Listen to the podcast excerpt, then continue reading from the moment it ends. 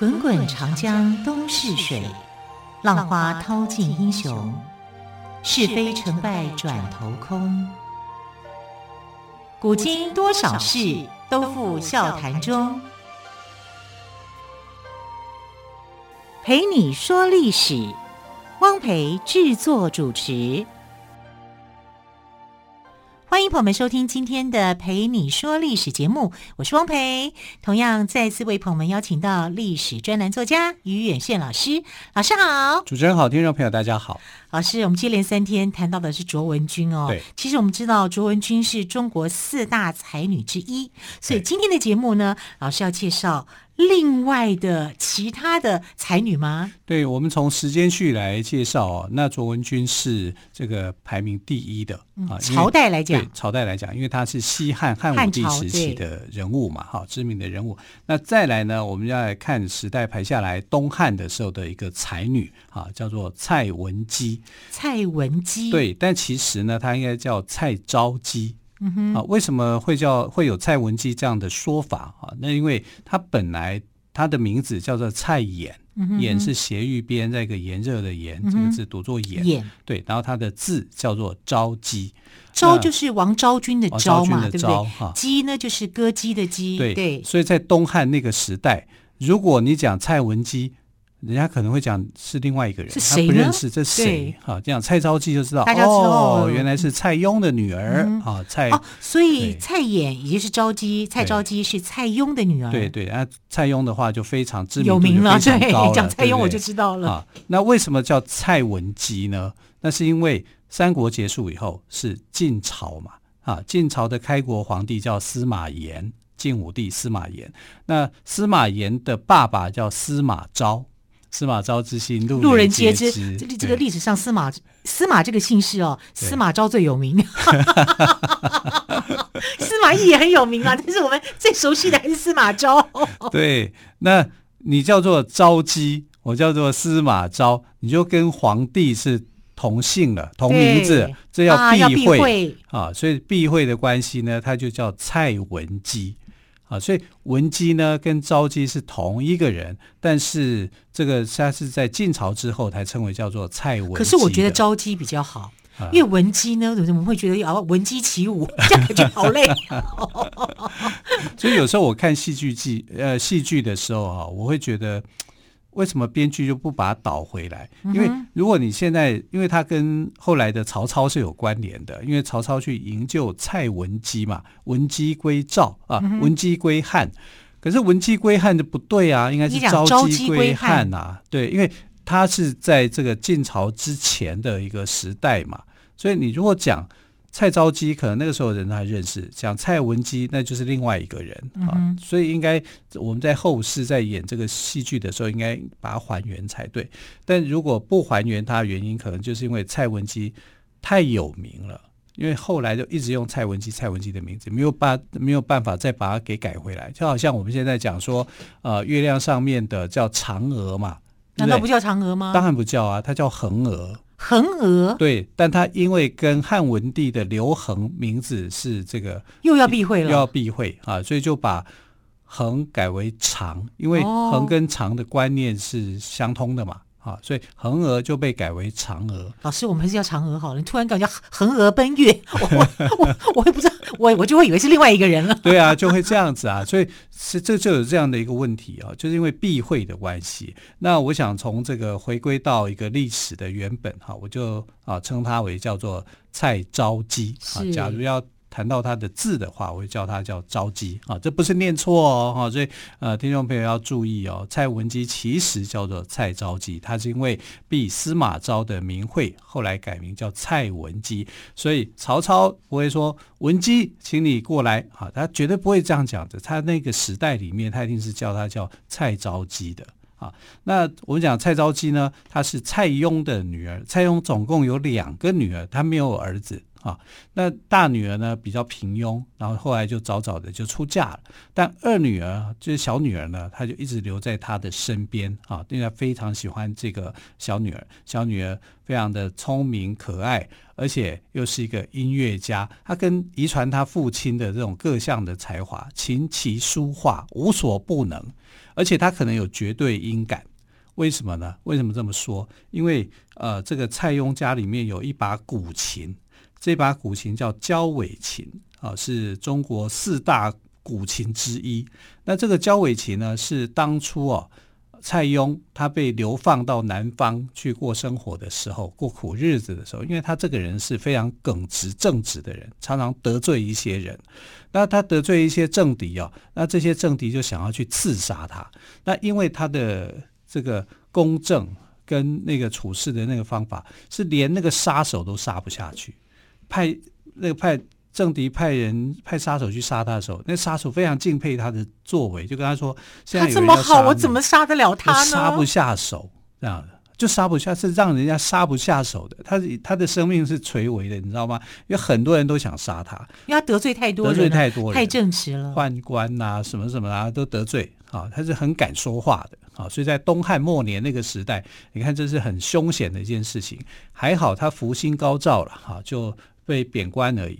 他贬到这个呃南方的时候哈，可能是呃浙江啊这一带的时候，就听到有人在烧木材，啊烧木材就发出那种噼噼啪啪那个声音，嗯、特别清脆啊，他就觉得说，哎呀这块木材哦。烧掉好可惜，应该是很好的木头才会有这样子的声音。对，他可以来做这个古琴，做琴，他喜欢弹琴嘛，他就下去抢救，结果还好，就是说那块木头没有被烧到很完全，哈，就是留一小部分烧焦的部分，他就把它买下来。啊就把这个梧桐木很珍贵稀有的梧桐木买下来，可是别人不知道啊，就想说一般木头啊，你要卖我就卖给你，啊、嗯，他就买买下来以后呢，他就用他自己的手艺把它做成一把古琴。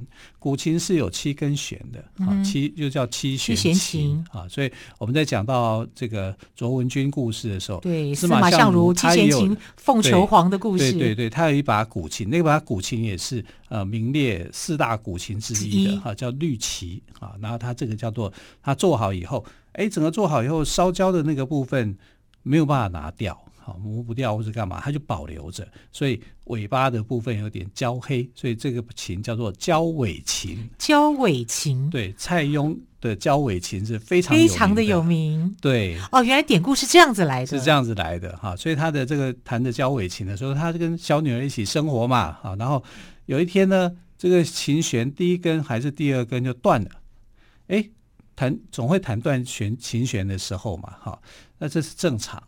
结果他的女儿就回答说：“爸爸，第一根弦断了。”哇！他就在想说：“你怎么知道？你又没有看到，你怎么知道是第一根？怎么听得出来？对啊，好。然后他就是说：我知道啊，就是第一根。他现在真的是第一根 弦，有天分，有天分，真的。可是那个时候蔡琰他没有看到琴。”他只听到声音，他就可以直接说：“好，这是哪一根弦断了？”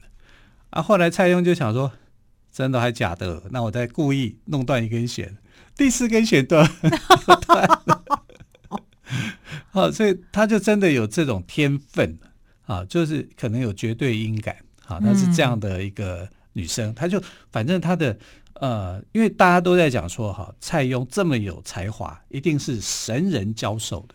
啊，就是神仙在帮助他，他就这样琴棋书画样样精通，没有什么不会的啊，而且每个都是达到巅峰状态的那样子啊。尤其他的琴艺书法，书法里面有一个所谓的飞白体啊，据说就是蔡邕所创的。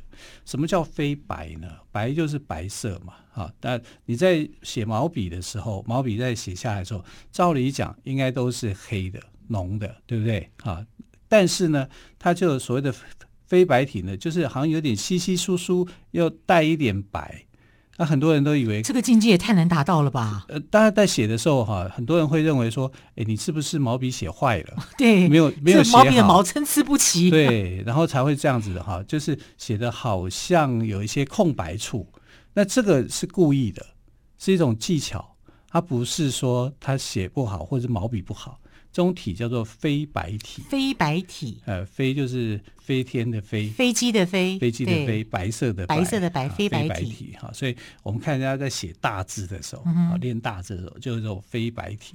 飞白体呢，就是蔡邕他所创造出来的，比例也是苍劲豪迈的吗？苍劲豪迈型的哈，所以他在书法上面是很厉害的，但他的琴艺是很高超的哈，所以他的小女儿啊，能够。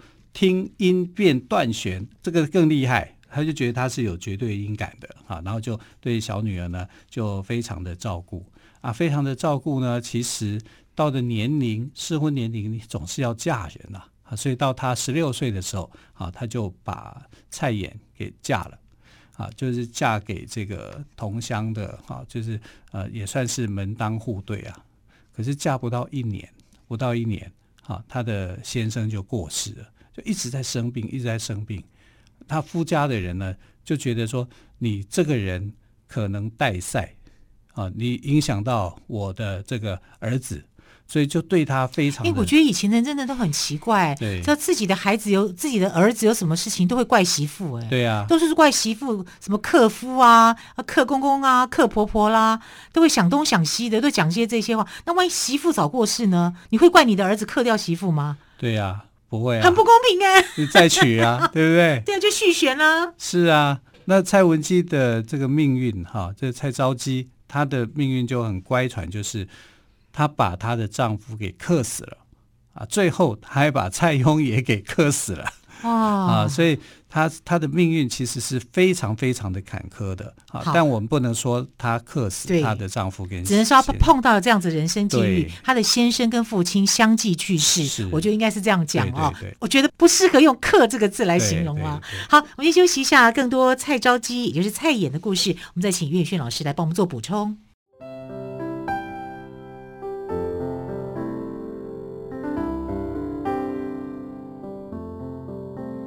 听见台北的声音，拥有颗热情的心，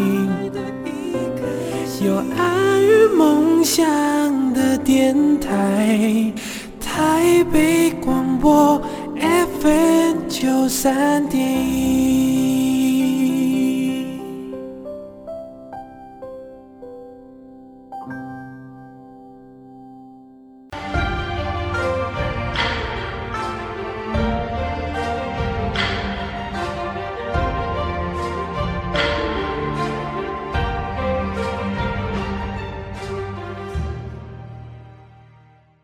说历史节目，我是汪培。今天特别来宾岳远轩老师为我们说中国四大才女的第二位才女。我们是以朝代来分哦，并不是以才华来分。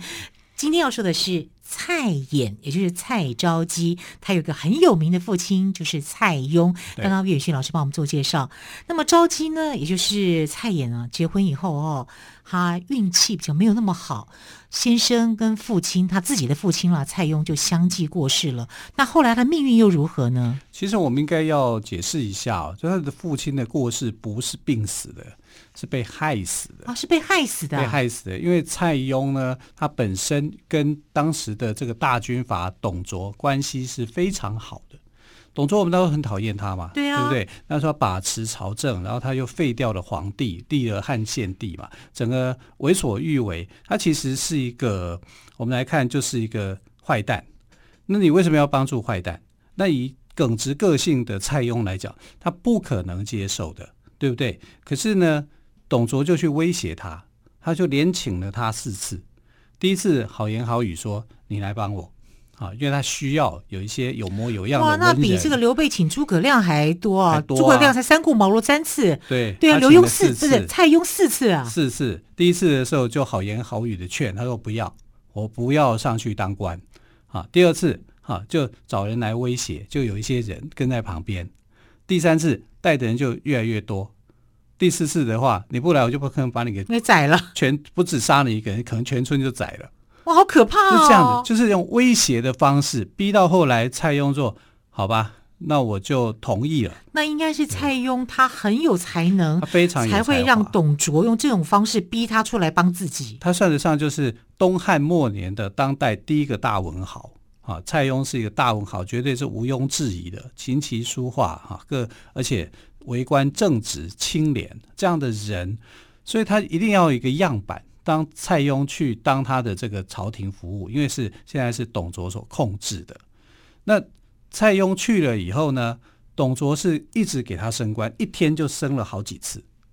哇，这个是受到重用的人，对，前所未有哎，前所未有的一个重用。他在呃这个董卓之前的朝廷的时候啊，他是一直被流放的，被追杀的，很多人要杀他的。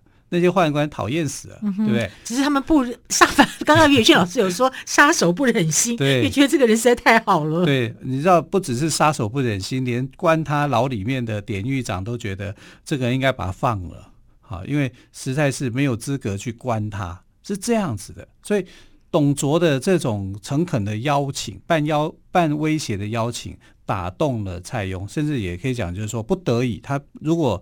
呃，不答应的话，可能会不只是他个人会有问题，可能全村殃及无辜了。所以他就同意答应了。那答应了以后呢，董卓真的是非常礼遇他，对他非常的好，好，然后就升官呐、啊，升官进爵啊，干嘛的？所以他的生活慢慢也改善了很多。啊，他跟他小女儿之间的一个关系也就更好，因为生活环境、经济条件都有改善嘛。对，对不对？可是。相对于董卓的另外一派，那时候的司徒叫王允，也就是献貂蝉美人计的那个、嗯、啊，他一定是不同意的嘛。但貂蝉这个是虚构人物，真实人物也有啊，但是不是这个名字啊，历史上没有留下来啊。但王允呢，司徒王允最后就是用计谋去杀了董卓。那杀了董卓以后呢，这董卓应该是要该杀的，可是王允这个人呢，容不下蔡邕。为什么容不下蔡邕呢？因为蔡邕觉得说，董卓虽然是大家口中的大坏蛋，是一个非常恶劣的人，可是他对我不错。这个在汉朝，他有一个想法，就是你要知恩图报啊，人家对你好的部分，你也不可以忘。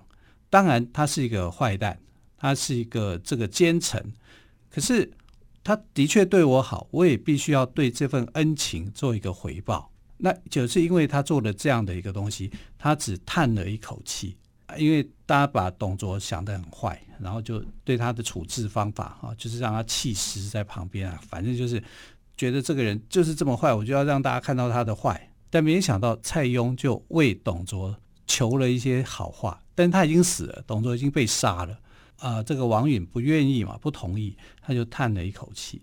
他叹了一口气以后，王允就在想说。你叹什么气？对，这样的人你值得为他叹气吗？啊，就认定他有罪，就把他关起来。天哪，叹一口气招来这么大的祸害啊！对呀、啊，他也没说什么，但是他被抓进去以后，大家就想说，哎，王允认为是蔡邕一定是有问题的人，好，所以他才会为董卓的死惋惜，是这个意思吗？是，然后他在牢里面不到一个月就死掉了，但太苦了。对，对，就太苦了。然后里面的人就欺负他嘛，因为跟之前的就不一样了。之前他是以正直闻名，然后这个时候你是为了董卓而求情啊，所以他到监狱里面一定是受了很多的迫害。不到一个月过世，然后他过世以后呢，王允就出来讲：“哎呀，这么好的一个人，这么正直的一个人，怎么可以冤死呢？怎么可以这样过世？”好假哦！所以王允的他虽然既杀董卓。但是也没有几个人会服气他，就因为你杀了蔡邕的这件事情，嗯，这个是伤了人家的心。还有就是在武将的呃董卓的一些将领也不服他，然后他对这些武武将的分配上面也是要赶尽杀绝，就导致于啊、你没有办法，他不是一个人才嘛，他就不是一个人才，就搞得国家到后来就四分五裂，他没有办法真正的做好这件事情啊，就变得很糟糕。那蔡邕就死了，死了以后呢，他们家的环境一定就变了。他的老他的家在哪里呢？他家在河南杞县，当时叫做陈留郡。好，所以在陈留的这个蔡昭姬，他就变得日子过得就不好了，因为他的父亲已经过世了，而且他的父亲被称为叫做父匪嘛，对不对？你怎么会依附董卓啊？然后就变得这个呃，好像他们家就乱了。就家道中落，嗯，一定是这样的。那偏偏觉得他是你是罪臣的孩子就对了，对就是把他当成这样，嗯、所以他的日子就变得不好过。本来还很好过哦，本来就是依附董卓的时候，他也不想依附董卓啊，他是不得已啊。啊但董卓就给他好日子嘛，所以他们的确是生活上面也是有做一些改善的嘛，所以蔡邕才会说知恩图报，好为他的死董为这个董卓的死叹气，就就因为叹气的关系就被司徒王允给杀了。哎，以后我们气不要乱叹，是啊，太可怕，叹一口气招来杀身之祸。就算你不叹气。他看你脸色不好，没有很开心，他会有各种借口的。对呀，眼神不对啦，对啊，肤色不对啦，是啊，这都可以讲啊。甚至你不讲话，嗯哼啊，他古人会讲说，那你就是在肚子里面说坏话，诽谤，这叫腹诽。腹就是肚子的肚子的腹，腹部的腹就是诽谤的诽。那蔡邕被杀以后呢，这个蔡家就陷入到家境中落的这种危机啊，所以那个时候蔡琰啊。她的第一任的丈夫啊，叫做魏仲道，跟她结婚不到一年，就因为生病就过世了。所以那个时候，她是回到她的这个娘家里面啊，去躲避灾祸了。就是陈留嘛，对，叫陈留，也就是河南的杞县，杞是枸杞的杞，杞县，就现在的河南的杞县这个地方。嗯、那你看，丈夫死了，父亲也过世了，她真的就无依无靠了，然后家庭又中落了，这时候怎么办呢？没有人帮他，结果偏偏这时候南匈奴又进来掳掠。南匈奴本来都被这个呃卫青、霍去病打得很惨的，对不对？对啊。可是到了东汉末年，他们又起来了，因为看到汉朝的势力衰退，对，对，所以他们又起来，然后就去打劫。这打劫的过程里面呢，就把蔡昭姬当成是战利品，给掳到北方去了。啊，对，从此他就不知下落，一直到。十几年后，曹操才知道他的消息，他才把、这个、他才知道蔡琰在匈奴那边。对，然后就派人把蔡琰给救回来。哇！对，这当中已经做十几年了，下落不明。可是曹操很厉害，他竟然可以找得到蔡昭姬耶。对呀、啊，因为那个时候曹操的势力很大，大到南匈奴都怕。啊，所以他才有机会啊，不然之前南匈奴也不跟他说，嗯哼，啊，所以呃，这个有了后来的曹操的闻鸡归汉的这样的故事。哦，原来闻鸡归汉的故事是这样子来的。好，非常谢谢于远炫老师今天跟我们说蔡邕跟他的女儿蔡琰的故事哦。蔡琰也是中国四大才女之一，非常谢谢于老师喽，谢谢，谢谢，亲爱的朋友，我们就明天再会，拜拜。